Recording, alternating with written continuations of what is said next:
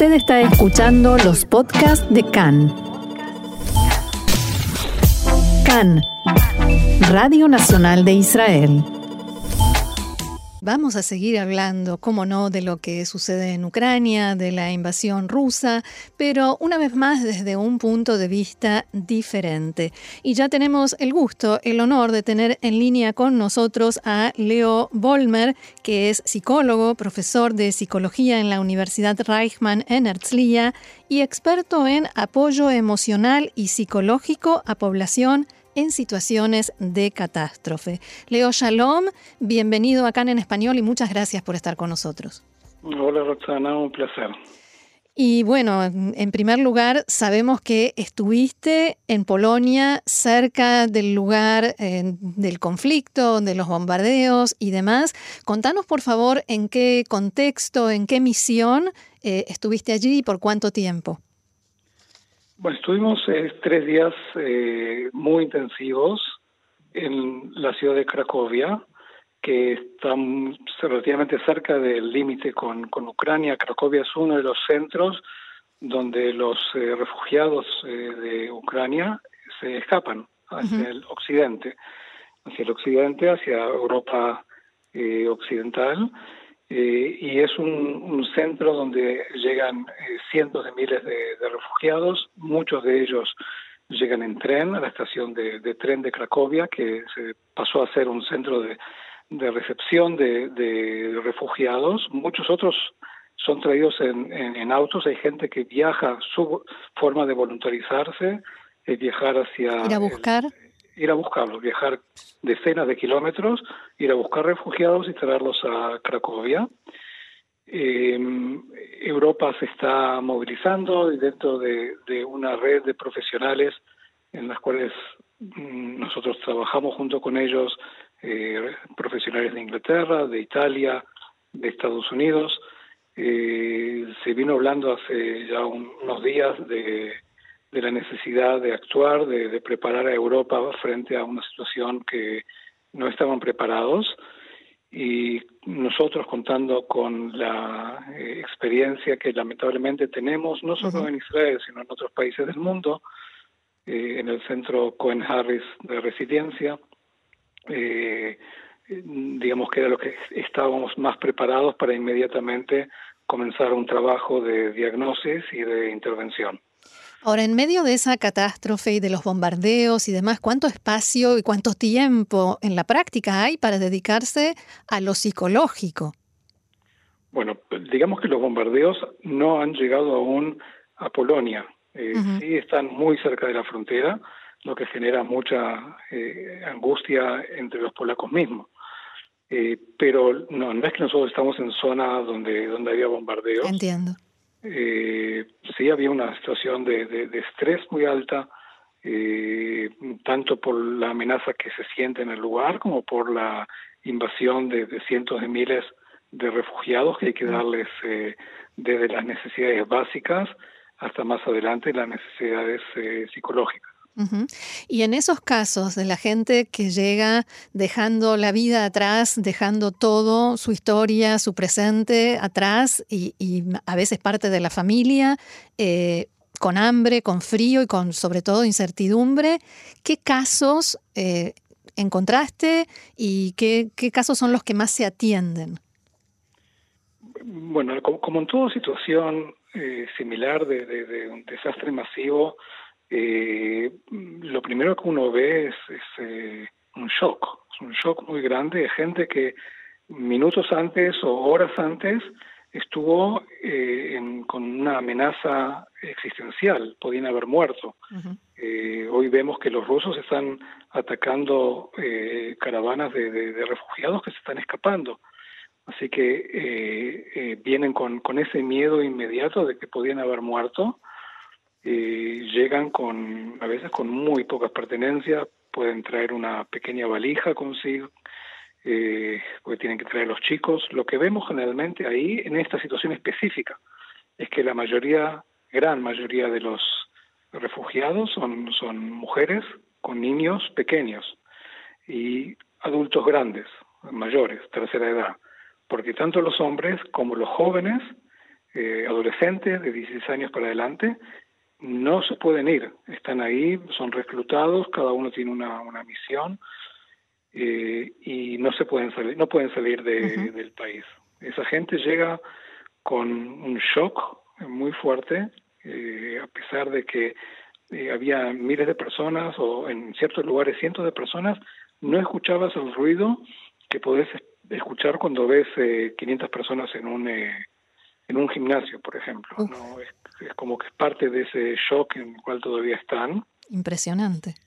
Y al no estar preparada la ciudad, en este caso específico Cracovia, no, no estaba preparada para una situación así, es como que hora tras hora van entendiendo qué es lo que pasa y, y tratando de dar, eh, de, de, contestar a cada una de esas necesidades. Eh, en principio, eh, ves en la estación de tren eh, mm, salones que fueron dedicados para eh, que los refugiados puedan llegar y estar ahí tres horas, no más de tres horas, y en esas tres horas pueden recostarse en una cama, descansar un poco, eh, llamar por teléfono, buscar comun comunicación con gente que esté en la zona o ver qué pasa con sus familiares, uh -huh.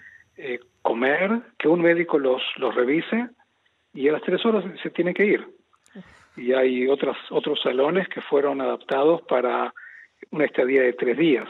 Por ejemplo, hay un, uno de estos lugares en los cuales los Boy Scouts eh, tomaron responsabilidad y ahí 100 camas para refugiados durante tres días. A los tres días tenés que salir, pero por lo menos tres días pudiste organizarte, pudiste dormir. Claro. Eh, y estamos hablando de una estación de tren, o sea que dormir en esos lugares con ruido, con luz, es un poco difícil. Sí, con tanta cantidad de gente. Y, y con tanta cantidad de gente, uh -huh. exacto. Recién ahora se están organizando lugares más permanentes, por ejemplo, edificios que estaban eh, libres, ¿no? que no sí. que no tienen uso, los están adaptando para que hayan ahí 400 personas, por ejemplo. Uh -huh. Y ahí ya vimos que hay un poco más de orden, los chicos pueden descansar, las mujeres pueden descansar y se pueden empezar a organizar algún tipo de actividades. Uh -huh. Pero es todo, es todo aún eh, caótico. Sí, y muy, muy incipiente la organización. Ahora, en estos tres días que, eh, en los que formaste parte de este equipo de profesionales, eh, entiendo que se dedicaron a capacitar, a capacitar en qué áreas, en qué tipo de eh, acción para ayudar a los refugiados. Nuestra capacitación fue a dos niveles. Uno a nivel de los servicios sociales, cómo una ciudad se tiene que organizar para eh, poder manejar esos miles o cientos de miles de personas que están llegando. Eh, eso es a nivel de, de eh, asistentes sociales, de representantes de la municipalidad, que tienen que, que aprender cómo se organizan un lugar así, cómo se organizan a los miles de voluntarios que hay ahí, con la cantidad de cosas que llegan de todo el mundo. De Israel han llegado toneladas de donaciones, uh -huh. alguien tiene que manejar eso, tiene que coordinar todos los esfuerzos y tiene que darle los servicios que hay que dar a una población, desde servicios médicos, eh, remedios, ¿eh? medicamentos, hay gente que llega con enfermedades crónicas, hay gente claro. que llega con, con, necesidades médicas. De, embarazadas. De, embarazadas, exacto. Eh, entonces, alguien tiene que coordinar todos esos esfuerzos. Eso es, un, es una de las, de las áreas. Y la otra área principal es la parte clínica, cómo se capacitan profesionales de niños, de adultos, para trabajar en forma grupal, en forma individual, para entender cuáles son las, eh, eh, las realidades clínicas que, que, vamos a ver ahora y que vamos a ver en un mes, que no es lo mismo. Uh -huh. eh, en, en, este momento todavía no se puede hablar de una estructuración de, de un trauma, eh, pero sí hay, un, hay una, una respuesta de, de estrés que, que, hay que manejar. Uh -huh. Entonces, esa fue el otro, el otro área que en paralelo eh, hacíamos eh, talleres para, para enseñar protocolos clínicos con niños, con adultos, Eh, entiendo, sin eh, por supuesto saber de psicología, que la, reacción, el impacto en un adulto, en un niño, en una persona de la tercera edad es diferente. Y me puedo imaginar que eh, tanto el adulto como la persona mayor de edad entiende lo que está pasando, pero ¿cómo se le explica a un niño que además de todas esas sensaciones que describías, no entiende qué sucede y qué va a suceder? Claro, eh, es mucho más difícil explicarle a un niño, eh, sobre todo cuando son menores. Mm. Pero lo que nosotros vemos también de nuestras investigaciones es que la respuesta de un niño, eh, cuanto menor sea, va a depender de la respuesta del adulto. Si el adulto va a transmitir eh, eh, una sensación de control, el niño va a sentir que hay más control. Si va a recibir una sensación de que estamos seguros, se va a sentir más seguro. Entonces, uno de los eh, focos de nuestra intervención es en los padres, para que puedan estar ellos más eh, en control de la situación, sentirse más seguros y transmitirle a los, a los niños. Uno de los talleres es exactamente ese, es cómo trabajar con madres e hijos, madres y niños, para manejar esas situaciones. Bien. Eh, y mm, Hablabas de, mencionaste en algún momento que nosotros lamentablemente tenemos eh, amplia experiencia en este tipo de temas. Eh, ¿Podrías comparar entre los casos que se ven en un lugar como Ucrania con los refugiados que, que, están llegando, en, como Polonia con los refugiados que están llegando de Ucrania, con las reacciones en Israel? A grandes rasgos, por supuesto. En parte sí, en parte vemos reacciones similares, eh, aunque la, capacidad de contener esa, esa masa de gente es diferente allí de lo que es hoy día eh, en Israel. Eh, sobre todo porque cuando uno está preparado, uno transmite mucho mayor control. Cuando sucede en Israel una emergencia masiva, ya hay cientos de profesionales que saben exactamente qué es lo que tienen que hacer, saben a dónde tienen que llevar a los refugiados, eh, saben cuáles son los servicios que hay que darles, ya está hecha la conexión con los servicios médicos para que estén representados en esos lugares donde eh, se desplazan a los eh, a los refugiados. Hay una cantidad de cosas que están en, guardadas desde comida hasta camas y, todo lo que va a necesitar una familia para e, e incluso en, en, esos refugios lo que tenemos es eh, un plan de cómo van a estar distribuidos para que cada familia tenga una esquina para sí mm. mismo, un poco de un espacio, privacidad, espacio de privacidad. Eh, imagínate un gimnasio donde hay mil personas, eh, o como había en Estados Unidos cuando fue lo de Katrina, donde había miles de personas que no tenían ningún tipo de privacidad. Entonces aquí lo, lo, que tenemos son planes de cómo sí darle a cada familia un, espacio eh, y si quieren dormir, poder dormir y el que quiere hablar puede ir a otro lugar sin molestar a, los otros. El dormir, por ejemplo, es algo fundamental. Sí.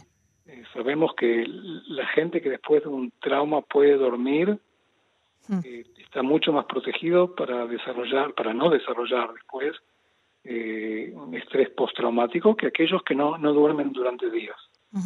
Es un detalle, pero es muy importante. Claro, y el hecho de que nosotros sabemos aquí en Israel que todo eso existe y que si pasa algo, eh, todo está preparado, supongo que hace una diferencia, ¿no? Claro, parte de la resiliencia comunitaria, la resiliencia de una ciudad, es saber que estás preparado, tanto vos como ciudad como tus, tus habitantes. Ellos saben de que alguien pensó en ellos, alguien va a saber lo que hacer en caso de que haya una emergencia. Por último, me gustaría hacerte una pregunta un poco más personal. Habiendo estado allí y viendo a esas personas, eh, un psicólogo, eh, un profesional, es eso, es profesional, pero tampoco es inmune y es ante todo humano. ¿Cómo te afecta y cómo te afectó en este caso eh, todo, todo, esto que viste y la situación con, la que te encontraste? Sí, es una, es una pregunta delicada porque es profesional y cuando uno es profesional uno se siente más protegido, como es un, eh, algo que te protege por fuera, pero sos un ser humano y a eso agregarle que mi historia personal, papá nació en Polonia, mi papá mm. vivió unos cientos de kilómetros de donde yo estaba. el frío que yo sentía en Cracovia, esos menos 5 grados, lo podía imaginarme durante todos estos años con los cuentos que mi papá me contaba de ese frío, lo podía entender a qué se refería él. Entonces es volver a un lugar para tratar de cerrar ciertos círculos que nunca fueron cerrados. Mm. Eh, mi papá nunca volvió a Polonia, nunca quiso volver, nunca les perdonó a los polacos eh, la forma en que ellos trataron a, su familia y a, y a, otra gente. Y es algo muy común. Muchos eh, sobrevivientes eh, odiaban a los polacos, no menos, incluso más que a los nazis. Entonces, el poder volver desde un lugar diferente como profesional a darles a ellos, a capacitarlos, a esta generación que en realidad no tiene la culpa de lo que pasó hace 70 años. Eh, es, es, algo un poquito muy loco eh, de, de, poder eh, procesar y, y entender. Eh, son una cantidad de círculos que se cierran para mí a nivel personal. Que yo sentía, trataba de estar conectado con lo que me pasaba. contaba en un a otro periodista que, que, que, me preguntaba, le contaba cómo yo planeé viajar con una camisa de mi papá. Y parte del, de las lecciones que di, las di vistiendo esa camisa. Es algo personal, nadie sabía eso. ¿Y volver como israelí? Claro, volver como israelí, como judío, eh, es eh, el, el, volver como sobreviviente, como alguien que, que pudo eh, em, sobrevivir superar esa, esa agresión, esa, esa locura y es una forma de decir, no, no, no nos pudieron exterminar, estamos acá. Y no solo que no nos pudieron exterminar, no nos pudieron exterminar como personas buenas, que pueden dar, que, que sin ese rencor que mucha gente tiene. Yo creo que ese es, eh, es muy simbólico y para mí fue una forma de cerrar ese círculo y muy emocionante. Tengo, eh, te confieso que tengo escalofríos en estos momentos. y te agradezco muchísimo, de verdad, por, no solo por la información, sino por haber compartido todo esto con nosotros. Leo Volmer, profesor de psicología en la Universidad Reichman en Herzliya, aquí en Israel, experto en apoyo emocional y psicológico a población en situaciones de catástrofe, y yo agrego una buena persona también. Gracias, Roxana. Un gusto. Shalom. Hasta luego.